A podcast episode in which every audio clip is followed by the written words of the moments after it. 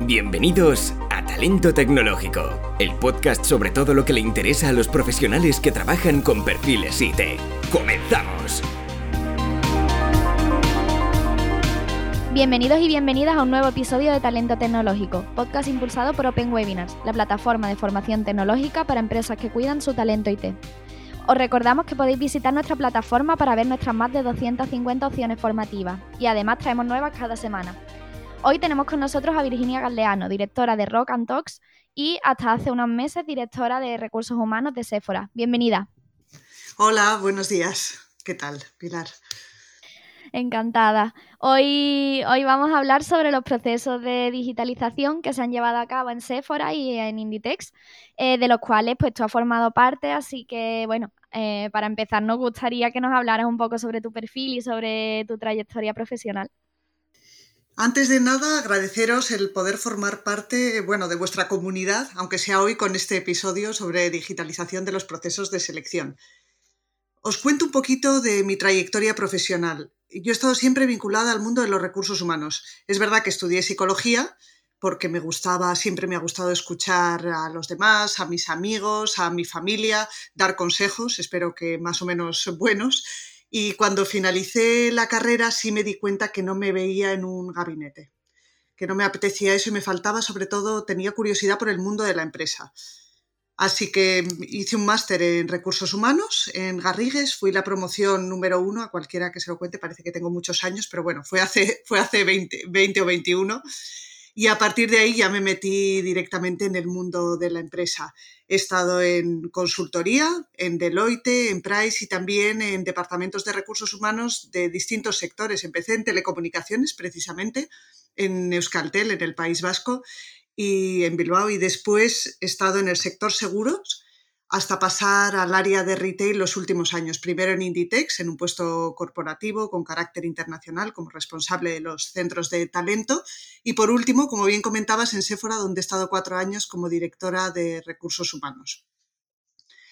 Desde entonces ya han pasado 20 años y la gestión del talento me sigue pareciendo pues tan increíble, tan complicada y, enriquecedora como el primer día. Hace, hace muy poquito, hace unos meses, después de darle muchas vueltas, como bien has dicho, estoy en otro momento. Me apetecía parar un poco, tomarme unos meses y además tenía, bueno, dándole vueltas la idea de emprender.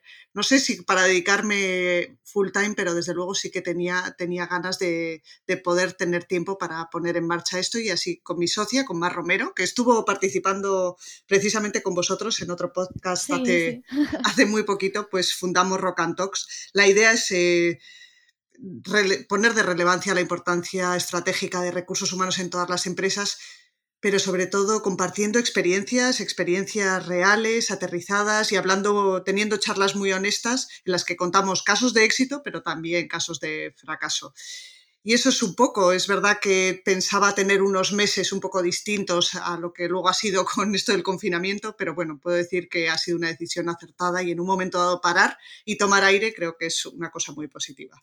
Mm, genial. Eh, y bueno, ¿y cuál ha sido tu papel en, en la transformación digital de, los recursos humanos en Inditex o Sephora? ¿Y en qué momento estas marcas eh, se dieron cuenta de que esto era necesario? Tanto Inditex como Sephora son referentes en su sector empresas eh, muy valientes, muy disruptivas. Yo creo que todos las tenemos en la cabeza como, como innovadoras. Así que en realidad la transformación continua es, es, parte de su ADN. Esto pues, nos sirve de driver a todas las personas que hemos formado parte de su, de su equipo en algún momento. A mí me lo habían comentado antes de incorporarme a Inditex, pero lo vi, lo vi cuando llegué allí, que el no la respuesta no se puede, nunca es una respuesta correcta. Eh, siempre había que buscar y estábamos buscando nuevas maneras de hacer constantemente para llegar al objetivo que nos habíamos fijado. Así que puedo decir que la digitalización era casi un proceso natural, aunque siempre luego es difícil de llevar a cabo, exige un cambio cultural, de procesos y versión. Pero bueno, es verdad que para ellos era una cosa prioritaria. Lo que sí puedo decir y lo normal es que no se empiece, desgraciadamente en nuestro caso que nos dedicamos a esto, por recursos humanos. No suele ser la punta de lanza de la innovación.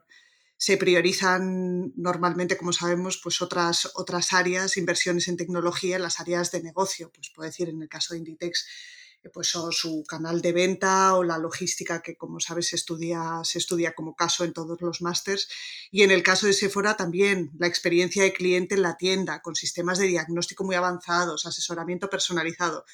Así que bueno, en ese sentido a veces recursos humanos se queda un poquito atrás. Pero, por suerte, hay causas externas que a veces nos ayudan a impulsar esos cambios. Y en el caso del retail, fue sobre todo en el caso del retail, en el caso de la selección, el tema de la LOPD ha marcado un antes y un después y, nos ha hecho acelerar mucho los procesos. No se pueden recoger, eh, como sabemos, los datos de personas sin autorización. La persona tiene que poder solicitar la eliminación de dicha información, tiene que estar bien guardada, archivada, sin acceso. Y esto, cuando hablas de las tiendas, pues es casi imposible de cumplir y muy difícil de controlar.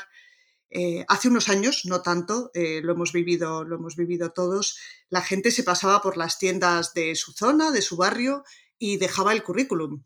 La encargada lo guardaba en una carpeta hasta que tuviera una vacante y bueno, pues a veces se podían acumular currículums eh, con antigüedad de años.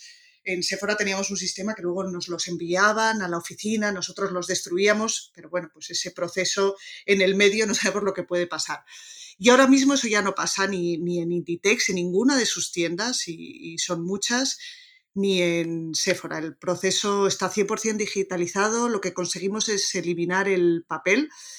Eh, es un cambio importante porque, por supuesto, tienes que cambiar toda la mentalidad de las tiendas, incluso en los talent centers, que son los centros donde la gente puede acudir para, dejar su, su currículum, también evitamos recoger papel y se habilitaron iPads y además, bueno, se mejoró mucho la experiencia del, candidato. Absolutamente todo el proceso, desde la selección inicial hasta la presentación de documentación, eh, se llevaba a cabo de forma, de forma digital.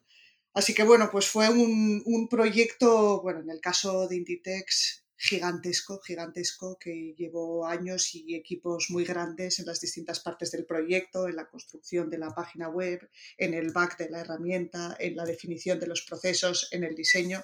Y en el caso de Sephora, pues un, poquito más de andar por casa, el equipo de recursos humanos que estábamos, pero también tuvimos que poner muchísima energía y cambiar, y cambiar eso, la manera, la manera de hacer y el proceso en las tiendas.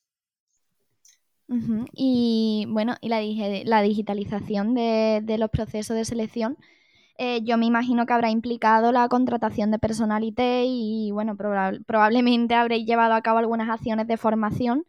Eh, ¿Cómo se ha hecho, ya centrándonos en, las personas, en, el equipo, eh, cómo se ha hecho este cambio?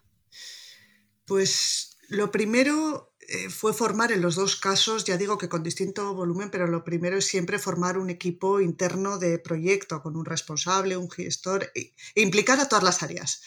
Usuarios funcionales, usuarios clave y por supuesto los departamentos de IT y el resto en momentos puntuales, el resto de áreas como puede ser marketing digital que te puede ayudar un montón y también la parte legal para asegurarte que cumplimos los requisitos legales de cada país y por supuesto los, los usuarios finales de, de, los países. En el caso de Inditex hablábamos de, implementar esta herramienta en 10 países eh, con un volumen enorme de, de, selección. Solo, solo en España, para que nos hagamos idea, pues más o menos nos dejaban 80.000 currículums al año.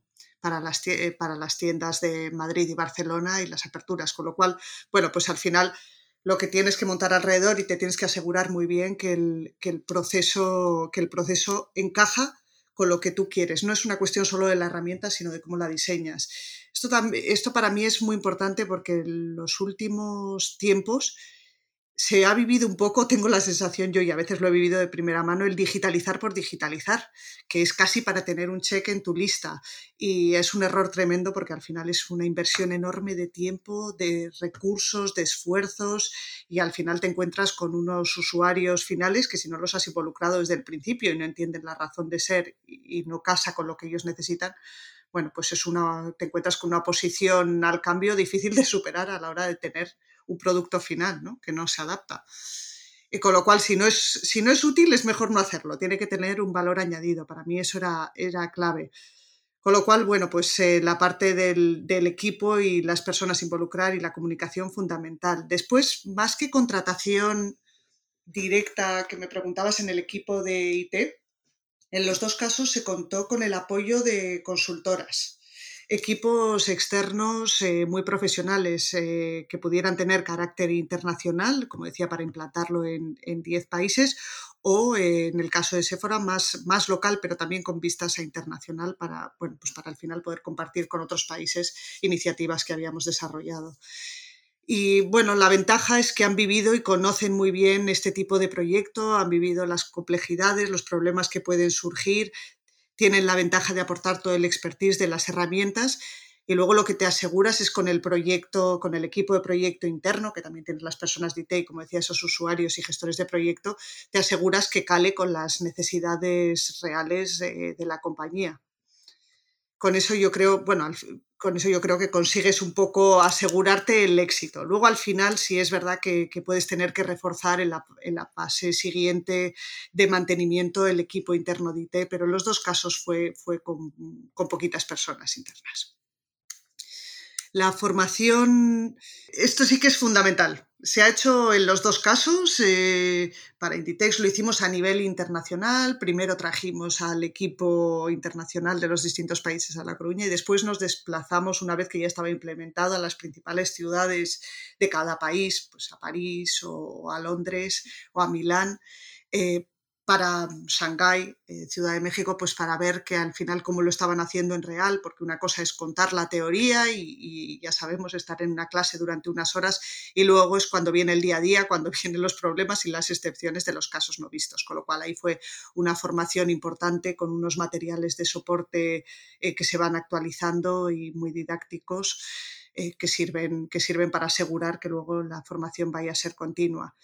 En el caso de Sephora era, era además un cambio, porque en el caso de Inditex formábamos a reclutadores, equipos expertos en selección. En el caso de Sephora, claro, cedíamos, bueno, cedíamos, ayudábamos a, que los directores de tienda fueran los responsables de seleccionar, de seleccionar a su equipo. Lo tenían que hacer en poco tiempo. Cuando tienes una necesidad, una vacante, es como siempre para ayer.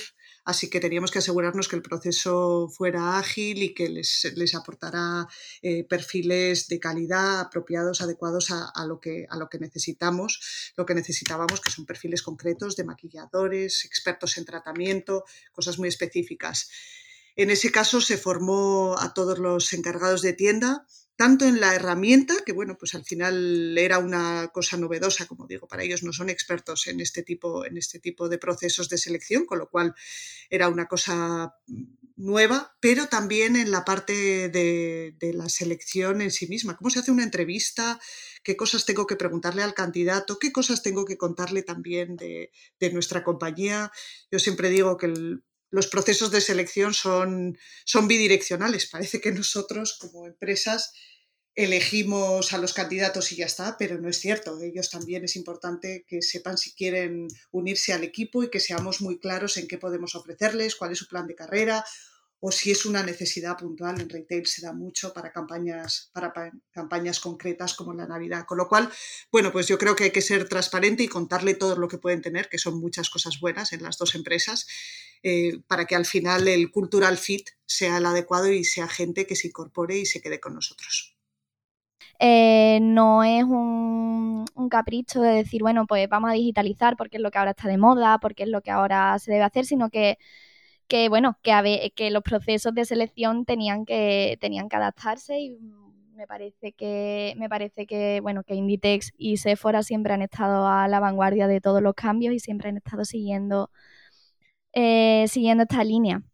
Y bueno, y como ya sabemos, siempre ha habido escasez de talento IT y quería saber si crees que esta escasez se puede acentuar con la crisis actual y, qué aconsejarías a las empresas o a las personas que nos están escuchando que tengan, que tengan a su cargo a otras personas eh, para que esto no ocurra. Todos mis compañeros, iba a decir de recursos humanos, pero no es verdad, también de IT o de departamentos de, marketing que cada vez tienen más perfiles digitales, me comentan que tienen muchas dificultades a la hora de reclutar. Yo lo he vivido de primera mano, pero, pero es lo que oigo también alrededor, no soy la única. Como bien has comentado, siempre ha habido escasez de talento IT. Yo te contaba que empecé mi carrera en Euskaltel en el año 99 y vivimos una auténtica locura de, de fuga y robo de talento entre los principales operadores. Mm, vamos, era, era tremendo. Y entonces utilizamos los medios que teníamos para atraer cada uno los suyos. Y bueno, pues eh, sigue siendo así. Desde entonces siempre ha habido escasez de determinados perfiles, ya sean de ciberseguridad, ingenieros eléctricos, depende del momento. Ahora con esta crisis pues eh, me temo que habrá, habrá todavía más escasez porque muchísimas empresas que no veían esto de la digitalización como una necesidad, sino como, bueno, pues una cosa que es, que es bonita para tener y que ya abordaremos en algún momento, se, se habrán dado cuenta de repente que es absolutamente necesario. Así que me imagino que estarán empezando ya, si no han empezado ya, a buscar a los mejores en el mercado y vamos a hacer, a hacer que la demanda de estos perfiles aumente exponencialmente. ¿Cuál es la clave para evitarlo? Por supuesto que, me encantaría tenerla, no lo sé, son perfiles muy cualificados, técnicos, además necesitan un alto grado de formación continua. Yo casi los comparo con los médicos, ¿no? Tienen que estar todo el rato reciclando y reciclándose y aprendiendo. Para mí, el único consejo, lo que yo he hecho siempre es eh, intentar adaptar la oferta a las necesidades que reclaman estos dos perfiles. Todos sabemos que cada vez quieren más la opción de teletrabajo, flexibilidad, eh, salarios, por supuesto, adecuados. Pero hay una pata también clave que es eh, la formación. Muchas empresas no pueden, bueno, una vez que las personas se incorporan, pues simplemente eh, se acabó sus opciones de desarrollo, sus opciones de formación. Yo creo que ofrecerles esa formación continua, esos cursos que les interesan, es clave para, para la retención. Y, otras veces, pues simplemente vienen para un proyecto concreto y sabemos que son perfiles deseados, que tienen curiosidad, ganas y que se van a ir. En Sephora, por ejemplo, lo vivimos, lo vivimos mucho con el lanzamiento del canal de venta online. Nosotros salimos en el año 2016, en verano. Es verdad que un, un poco tarde, bueno, pues por necesidades de priorizar países o decisiones corporativas. Y ahí en ese momento, desde el año anterior hasta el año posterior, pues a nivel eh, técnico y de perfiles de, digitales fue súper exigente, apasionante para ellos, un proyecto desde cero, la puesta en marcha, eh, la coordinación a nivel local, a nivel internacional. Cuando acabó eso y pasaron, pasó un año y pico, pues lógicamente el departamento se profesionalizó, se estandarizaron las tareas y se volvieron un poquito más rutinarias. Así que en ese sentido, bueno, pues hubo ciertas rotaciones dentro, dentro del equipo. Para mí eso eh, no es un problema. Es verdad que es, que es duro porque casi empiezas de cero, pero no pasa nada. Eh, las circunstancias y los proyectos cambian y con ellos a veces los equipos. Así que para mí la clave es disfrutar de ellos mientras forman parte del equipo y asegurarnos también que transmiten el conocimiento y cuando se vayan a otras empresas, desearles mucha suerte, porque espero, esperando volver a tener otro proyecto en el futuro donde puedan encajar y puedan, puedan volver a formar parte de la compañía, nada más. Es un proceso natural para mí. Sí, además me ha parecido muy interesante algo que has apuntado, que es que no se acaben sus opciones de desarrollo y sus opciones de crecimiento, no se acaben al encontrar una oferta de trabajo y que simplemente se queden ahí, sino que bueno, es algo mm, que forma parte también de la filosofía de Open Webinars, que es eh, la formación como una forma de ofrecer crecimiento en una posición. Y, bueno, y hablando, hablando de formación y una pregunta que le hacemos a todos los invitados, eh, ¿cuál ha sido la última formación que has realizado?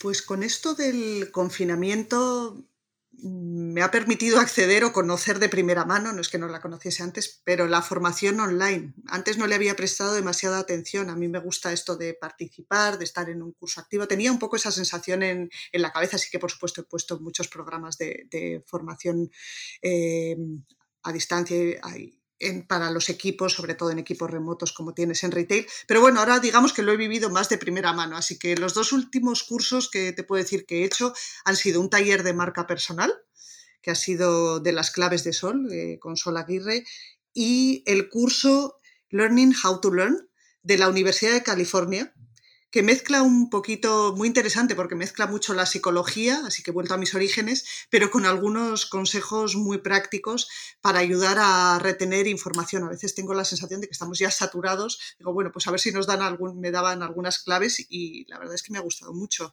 Ahora justo empiezo, pero no te puedo decir qué tal es, uno de Design Thinking para la innovación. Así que en el futuro te lo contaré. Genial, pues tomamos nota y seguro de los que nos escuchan también. Y bueno, ¿y podrías recomendarnos algún perfil interesante para los próximos episodios? Sabes que, bueno, que tú vienes recomendada por Mar Romero y nos gustaría seguir esta cadena de, que los mismos talentos a los que entrevistamos pues nos recomienden a, personas para que vengan. Pues te podría recomendar eh, a Luca Baloco. Él es eh, socio de People Excellence una consultora de recursos humanos, pero muy innovadora, siempre buscando, basándose en las nuevas tecnologías, en dar soluciones diferentes a los clientes y muy adaptadas. Es, una persona, yo le conocí de mi etapa de Deloitte hace muchos años, pero es un, tiene un espíritu emprendedor y, una curiosidad innata muy interesante que yo creo que os puede aportar, os puede aportar mucho valor al podcast. Genial, pues muchísimas gracias por habernos dedicado tu tiempo y ha sido muy interesante. Así que muchísimas gracias por, venir. Muchas gracias a vosotros, me ha encantado estar. Y a los que nos escucháis, pues os recordamos que estamos en todas las plataformas, así que bienvenida vuestra participación, como las estrellas en iTunes o los comentarios y me gusta en iBox. Y no olvides visitar nuestra plataforma de formación digital para seguir potenciando tu talento.